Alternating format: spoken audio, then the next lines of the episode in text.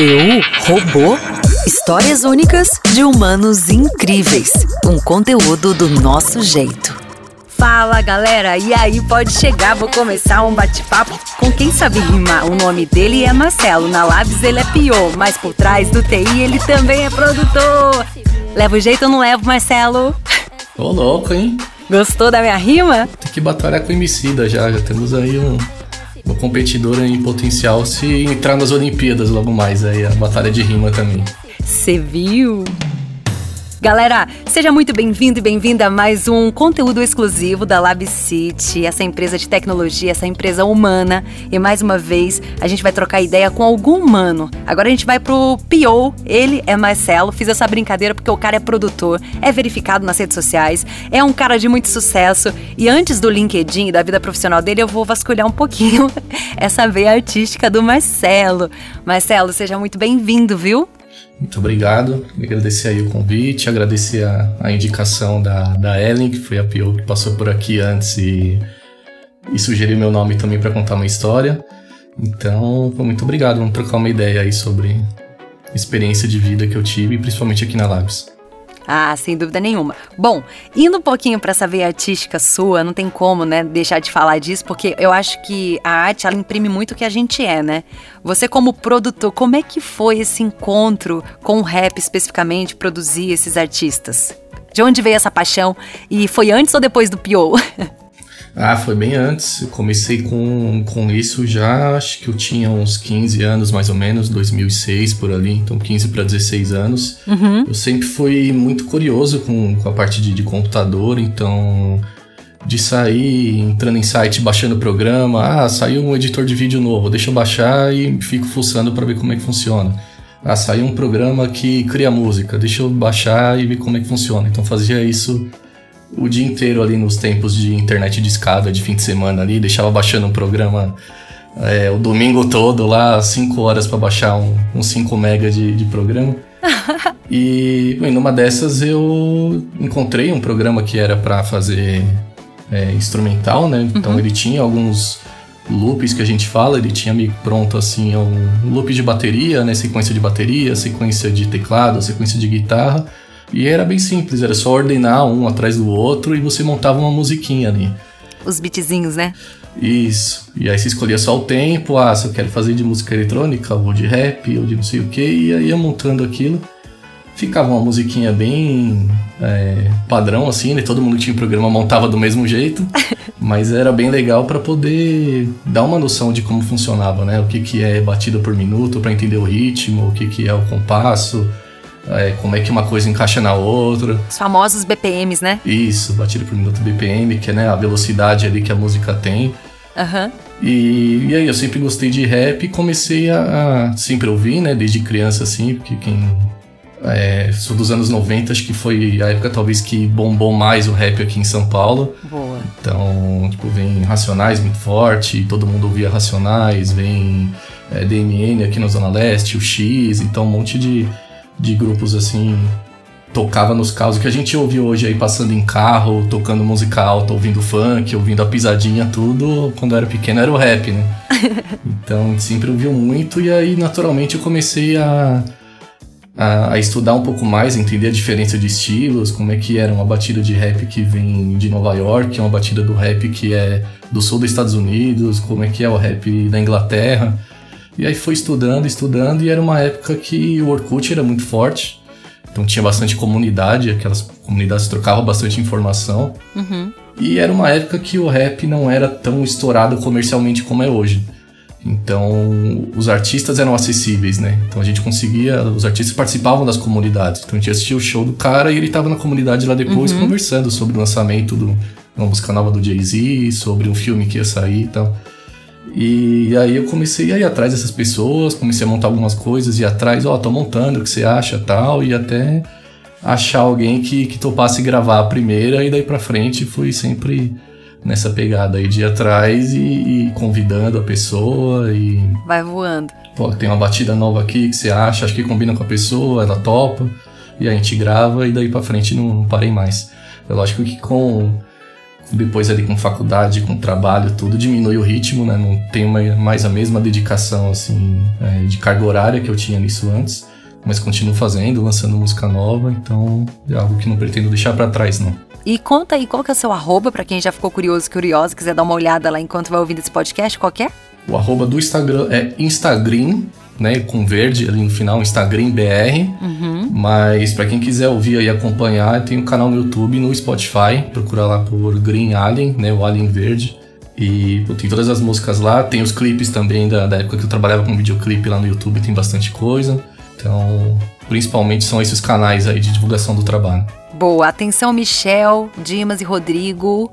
Vocês têm um artista em casa trabalha como PO. Quero saber como que foi o PO entrando na sua vida. Para quem não sabe, gente, ele tá falando aqui do rap, né? Da escola que ele teve. Ele é paulistano, da ZL. ZL, que é uma escola pro rap, né? A gente tem que sempre evidenciar isso. Para quem não conhece São Paulo, vai sentir essa vibe se for também na ZL. Não tem como, né, Marcelo? Tá em todo lugar o rap, né? Não tem, eu acho que tá em todo lugar. Hoje é muito forte o funk também, né? A gente sente isso que cresceu bastante, mas sempre foi, foram nesses locais que cresceram muito a música de periferia, né? Uhum. Então, é da onde vem o, o, samba e o pagode aqui em São Paulo, é da onde surgiu o rap, é da onde vem o funk agora. Então, é um berço muito forte culturalmente, assim, mesmo que não tenha o, o incentivo e o olhar devido que, que a gente merece, né? Sim. Agora me fala como que foi esse encontro do Pio com o produtor. Qual que foi esse momento? Como é que você descobriu esse lado do TI? Pois é, a parte de TI, entrei na, eu caí naquela pegadinha de que quem gosta de computador e videogame vai adorar TI, né? Não, faz isso que, que vai dar certo. Você gosta de videogame, então computação você vai adorar. Uhum. E, e aí no momento ali de quase nos 45 do segundo tempo ali para prestar o vestibular, eu acabei indo mais para essa área. Mas, por exemplo, o ano antes, né, que tem aquele vestibular que você faz com no segundo ano ainda, que se eu não me engano é treineiro e tal, eu prestei geologia, que era humanas, era totalmente fora de TI, assim. Totalmente oposto. Mas aí eu acabei, por sorte, né? Eu acabei entrando na, na faculdade em Santo André, que é a Universidade Federal da ABC, e lá eles têm um, uhum. um currículo que é um pouco diferente. Você entra como cursando bacharel em ciência e tecnologia. Uhum. Então eu não entrei como computação exatamente, eu entrei num curso mais abrangente e lá dentro, que aí realmente eu fui cursando as matérias e direcionei a minha formação para computação que poderia ter sido direcionada para engenharia, para química, qualquer uma da, da, mesma forma. E aí com as matérias de, de, computação que eu fui me identificando mais com essa parte de análise de negócio, de entender o, o problema, de propor uma solução, muito mais do que botar a mão na massa no código ali.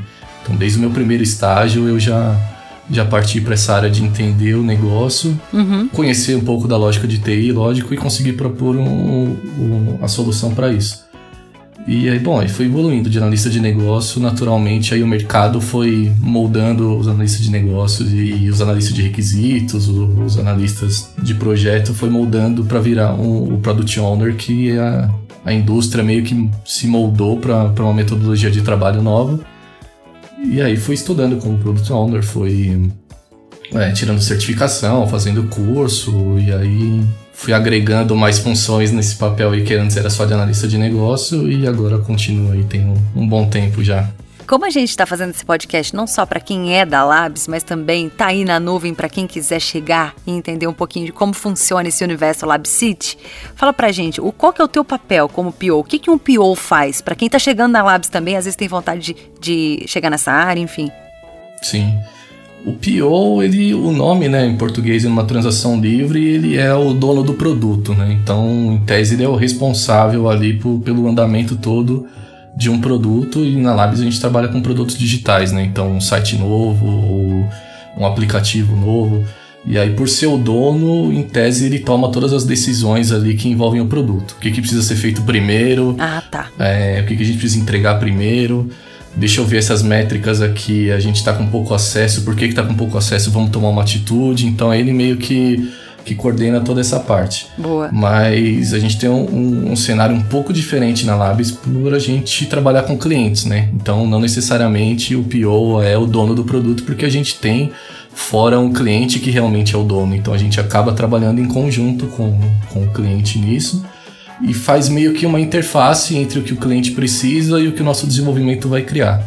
Então é meio que a ponte ali entre um cliente para a gente precisa de um, de um, aplicativo porque a gente precisa aumentar nossas vendas. Beleza, vamos entender qual o problema, por que, que as vendas estão baixas, vamos ver qual é a melhor forma de criar esse aplicativo, vamos ver qual é a melhor tecnologia, vamos priorizar é, essa funcionalidade primeiro, depois a gente trabalha com isso e aí traduz isso para o nosso desenvolvedor codificar e lançar o produto. Que da hora. Agora, Marcelo, Vou entrar um pouquinho aqui no seu quarto, aproveitar que a gente tá batendo esse papo, dá licença para quem tá ouvindo, né? Não vai conseguir ver o que eu estou vendo, é. mas aqui tem vários posts né? Tem vários bonequinhos aqui, né, no seu quarto, bem equipado, gente. Bem, como que eu posso dizer? Não é geek, né? É geek, não é? Que as pessoas falam. É. É um dos termos, sim. Que gosta de séries, animes, né? Sim. E eu vi que você é amante de Chaves. O que mais você gosta de assistir? O que, que você faz nas suas horas vagas? Ah, eu gosto bastante de filme, gosto bastante de série. É, acho que a, a, câmera não tá pegando tudo aqui, mas eu tenho um, Devo ter aqui umas 10, 15 prateleiras aqui cheia de, de estátua, de action figure ou de bonequinhos de ação, como normalmente falava. Meu, e à noite? Eles se movimentam? Como é que é? Brincadeira. Então. Que medo. Pior que eu tenho o boneco do Chuck, que ele já se mexeu umas duas vezes, assim, de um dia pra noite, sabe? Você é louco! Bonequinho, é, mas aí... Não, fala sério. Mas aí eu desconfio que seja por causa do som. Ele fica bem em cima do... Uma prateleira que fica bem em cima das minhas caixas de som aqui. E aí acho que quando eu ligo ela um pouco alto, talvez ele movimenta com a vibração, eu não percebo. E aí no dia seguinte que eu vejo. Não, mas posso te falar? Hum. Para com isso, porque assim, se fosse aqueles outros bonitinhos ali se movimentando, eu até acreditaria que foi o sol, mas foi o Chuck. Você é muito corajoso. Foi bem o Chuck, pois é. Mas ainda bem que tem, tem um monte de herói junto aqui que acontecer alguma coisa. Se o Toy Story for verdade, eles garantem aqui que não vai acontecer nada demais, não. mas, mas tem. Agora, por que, que o seu cachorro chama Oreo? E não Chuck, hum. brincadeira. O Oreo, o Oreo veio antes do Chuck, se eu não me engano. Acho que sim. Ah, tá. Mas o. Esse nome é porque, é pela raça dele, né? O Boston Terrier, que todo mundo confunde com o Bulldog uhum. francês, que eles são bem parecidos, assim. Uhum. Mas ele tem. O rosto dele, ele é bem dividido, né? Uma faixa preta, uma branca e uma preta de novo. Então. Agora eu fiquei curiosa. Ele, ele parece bastante a, a bolacha Oreo se a gente pegar e deixar ela na, é na vertical, né? É um preto, um branco no meio e preto. E aí a gente colocou esse nome. Você tem que pôr uma foto dele, tá bom? Quando esse podcast ir pro ar, assim, pelo amor de Deus, divulga isso nas redes sociais, todo mundo vai querer ver. A carinha do Oreo. Vou colocar, com certeza, mas lá do Instagram tá aberto, lá já tem um monte, porque foto de cachorro. Não falta, né? É um clássico, não falta. Outra paixão, me conta, Marcelo. A gente já descobriu aqui três, né? A sua profissão, Oreo. A gente já falou também das séries que você gosta bastante. que mais que a gente deixou de falar? O que, que você gosta de fazer? Me conta. Gosto bastante de futebol. Sentindo uma falta tremenda de, de ir pro estádio. Então gostava muito de ir pro estádio. Apesar de ser da Zona Leste aqui, sou palmeirense, fanático. Vai Corinthians? Corintiano? Você é corintiano? Jamais. Palmeirense. Palmeiras, olha que sacanagem que eu tô fazendo. Eu fiz uma sacanagem, viu, gente? Vocês não estão vendo, mas o boné dele é do Palmeiras. Aí eu fiz isso só pra tirar uma onda. Então ia muito no estádio, gostava bastante de, de ir, sentindo falta aí nesse tempo de isolamento. Saudades, né? É, de jogar também. Jogar acaba, né, com o tempo aí batendo uma preguiça, não é mais tão frequente, mas o, o visitar o estádio é algo que sinto bastante falta. E videogame, acho que videogame, jogos em geral, assim, jogos de tabuleiro, coisas que, que eu gosto bastante.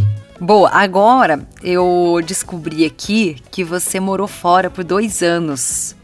Gente, o cara já morou em Luanda, na Angola. Me conta essa experiência, como é que foi? Foi para trabalho? Não, você quis mesmo viver essa experiência? O que, que, que foi mais rico para você lá? Conta pra gente um pouquinho. Foi, não, sim, fui para trabalho. Eu recebi um convite, né, porque eu tava trabalhando aqui em São Paulo mesmo. Aí vi uma vaga, né, no, no LinkedIn, se eu não me engano. Sabe aquela vaga que você olha o, a descrição da vaga e parece que fizeram a descrição com base no seu currículo, assim, era tudo que uhum. pedia, era o que estava no currículo. Falei, ah, vou arriscar, vou mandar. Não tinha nada que me prendia muito aqui no, no Brasil, vou tentar. E, bom, rolou, fiz uma entrevista por, da mesma forma que a gente está fazendo aqui, por videoconferência, uma entrevista ali de 15, 20 minutos e tal. E fui aprovado. Eu falei, agora tem que ir, né? foi aprovado.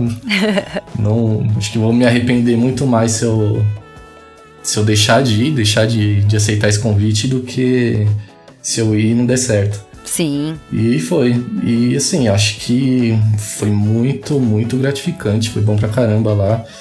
Eu acho que é. Muda a pessoa, né? Acho que evolui mais pessoalmente do que profissionalmente até. Então. Ah, sem dúvida. Nunca tinha saído do Brasil. Então já saí a primeira vez com mala para morar em outro lugar, chegar num lugar que eu não conhecia ninguém. Uhum. O, o bom é que tinha bastante brasileiro já, então o pessoal me recebeu bem pra caramba lá, já me deu um monte de dica de como é que é por aqui, o que tem que fazer, onde tem tal lugar, precisa comprar tal coisa ali. O que, que você mais gostou lá, Marcelo? Eu acho que foi muito bom é, aprender sobre outra cultura, assim. Uhum. É muito engraçado como é um país tão diferente, mas ao mesmo tempo é muito parecido, sabe? É, é outro lugar, é outra cultura, mas você vê tanta coisa que, tipo, dá um match com o Brasil, assim. Então, a forma do, das pessoas, do comportamento das pessoas, uhum. é, o clima é muito parecido com o Brasil, muita coisa da culinária lembra bastante a culinária nordestina, com peixe, com molho, com pimenta. Hum, delícia. Então você consegue enxergar bastante a influência que vem da, de Angola para cá e ao mesmo tempo é, costumes que são diferentes, que talvez eles herdaram de, de, Portugal, que foi colônia há muito tempo de Portugal, ou do, dos próprios é, povos né, de Angola mesmo. Então era bem interessante enxergar isso, fazer esse paralelo de, ó, oh, isso aqui veio veio de lá pro Brasil, isso aqui não tem no Brasil, aqui eles fazem diferente, então é algo que, que muda bastante e te traz outros olhos, assim, não tem como, você volta diferente quando você passa por uma experiência dessa. Né? Iria para outro país? A trabalho também de novo? Olha, no momento, não sei não. Talvez não. Eu acho que eu iria talvez para passar pouco tempo, sabe? Ah, precisa passar ali um, uhum. seis meses em outro país, tranquilo. Mas acho que mudar quando eu fui para ficar dois, três anos de uma vez, assim, acho que tô numa fase mais de aproveitar aqui a, é, a minha casa aqui em São Paulo, a minha família tal, aproveitar um pouco mais isso e quem sabe mais para frente. Sim buscar outro caminho. Mas agora trabalhando home office tá tranquilo, ficar em casa, ficar em São Paulo. E a Labs tem essa política de sempre ser home office, então de boa, né? Dá pra, pra ter uma qualidade melhor de vida. Exatamente, bem tranquilo. Marcelo, como é que foi o seu encontro com a Labs, então, no meio de tantos acontecimentos? Como é que você conheceu os meninos? Desde quando você tá na Labs? E quais são os seus planos, né, daqui pra frente na Labs? Certo. Então, eu né, fazendo o link ali com Angola, eu dei sorte, né, entre aspas, que eu resolvi voltar para o Brasil. Voltei em janeiro de 2020, aí acho que fevereiro ou março fechou tudo, né, por causa da, da Covid. Uhum. Então voltei ali no. No talo. Quase na. No talo, exatamente. Foi na, na, nos últimos momentos ali que eu consegui voltar sem, sem maiores consequências lá do pessoal que ficou fechado em, no país, com fronteira e tal. E aí comecei a trabalhar aqui e, bom, rolou aquela doideira nos primeiros meses de, de pandemia, de cenário de incerteza, a empresa contratava, mandou um monte de gente embora, uhum. faliu empresa, faliu startup, então foi, foi uma bagunça, assim. E aí, um tempo atrás, é, uma amiga em comum em mim e do Dimas, que é a Patrícia, que ela era trabalhava num cliente da, da LabCity. Uhum. Ela tinha comentado que eu tava lá, tava pensando em voltar e tinha passado meu currículo pro Dimas. Na época acho que não tinha vaga e o Dimas nem, nem chegou a comentar nada. E aí apareceu vaga. Depois de um tempo, ele me mandou uma mensagem, ó, oh, tem o Dimas aqui e tal. A gente tá com uma vaga agora, você, como é que você tá? Topa conversar? Vambora. Nossa, que da hora. Então, foi uma conversa aí, acho que talvez já era umas 10 da noite, assim, no dia de semana. A gente trocou uma ideia de 20, 30 minutos. E no dia seguinte ele já fez uma proposta. É. Aí eu não estava muito satisfeito ali no, no, trabalho que eu estava na, naquele momento. E encarei o desafio. Inclusive ontem, né, que, né, considerando o dia da nossa gravação aqui, ontem completei o um ano de, de Lab City. Fiz exatamente o ano que eu comecei. Ai, gente! Vamos fazer um rap de parabéns para você. Tem que fazer, exatamente, comemorar. Parabéns! Que seja o primeiro de muitos anos com a família Lab City, né? Sim. O que você mais gosta dessa casa, desse um ano de experiência? O que você mais gostou? O que você mais fala, cara, tô no lugar certo? É, eu acho que por mais que pareça se contraditório, porque tá cada um na sua casa, é o ambiente que, que a empresa tem.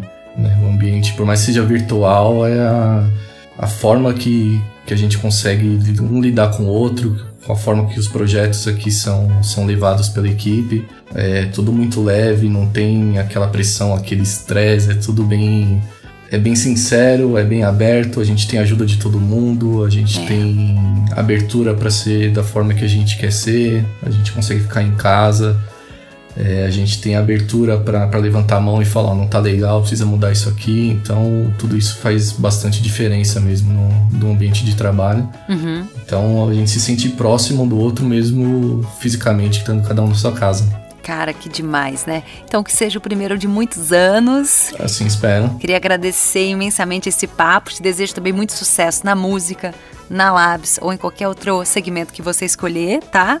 Muito obrigado. e tamo junto. Espero que a gente se encontre logo nas festas da Labs, que eu sei que são famosas, né? Agora. Pois é. Quem sabe a pandemia acalmando aí, a gente vai se encontrar para fazer um rap. Tô esperando também. Tô esperando também. Que quando entrei já tava. Já, já tinham cancelado, né? Então, uhum. tô me esperando aí pra, pra confirmar essa fama toda das festas. Então demorou. Obrigada, Marcelo. Sucesso mais uma vez e tamo junto. Ah, quem que você vai escolher para ser o próximo ou a próxima? Eu vou escolher o Kenny. O Kenny é um, é um ex-designer da nossa equipe aqui. Acho que vai ser bem interessante falar porque ele, além de designer, ele tem uma banda de metal, se eu não me engano. Então, falar um pouquinho de mais um músico aí do, do time. E ele é ilustrador. É. Já vou preparar minha roupa. Tem muito artista nessa empresa. Bom, e para encerrar essa edição do Eu Robô, hoje com o Marcelo, eu vou te convidar a curtir o som dele. A gente falou tanto das músicas que ele produz, né? Tenho certeza que ficou uma curiosidade aí. Só lembrando que se você quiser conhecer mais o trabalho dele como produtor, arroba InstaGreenBR e no Spotify para curtir o som dos caras é Green Alien. Agora, Marcelo, faltava você. Vamos ouvir? Yeah, yeah, yeah.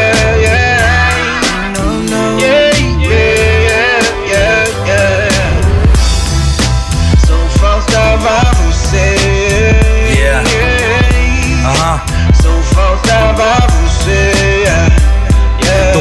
De esperar, eu vou meter o pé na porta. Quem se importa comigo, ninguém se importa com isso, tá foda. O tempo passa, eu envelheço, mas vou produzindo. O meu castelo de concreto eu tô construindo. Pedra por pedra, me joga em pedra que eu tô construindo. Fera por fera, eles tão vendo eu evoluindo. Marque o compasso e sincronize minha caminhada. Eles vão ver uma louca nessa bagaça, pois me chamem de atração. Eu comando a seleção, estampado em outdoor ou na sua televisão. Preparado pra missão, missão dada e cumprida. Me chamaram de leão e essa fera tá ferida ferida, tô no contra-ataque, pronto pro combate. Eu vim com tudo, avassalador. Tipo, eu vim dominar o mundo. Até surdos vão me ouvir, todos vão querer saber. Físicos e matemáticos vão querer compreender.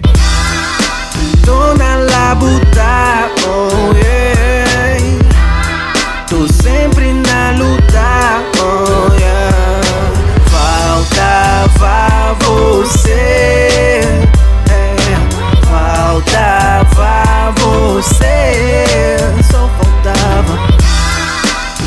faltava você. você, você, você, você. Só faltava você, você, você, você. Só faltava você, você, você, você. Só faltava você, você, você, você.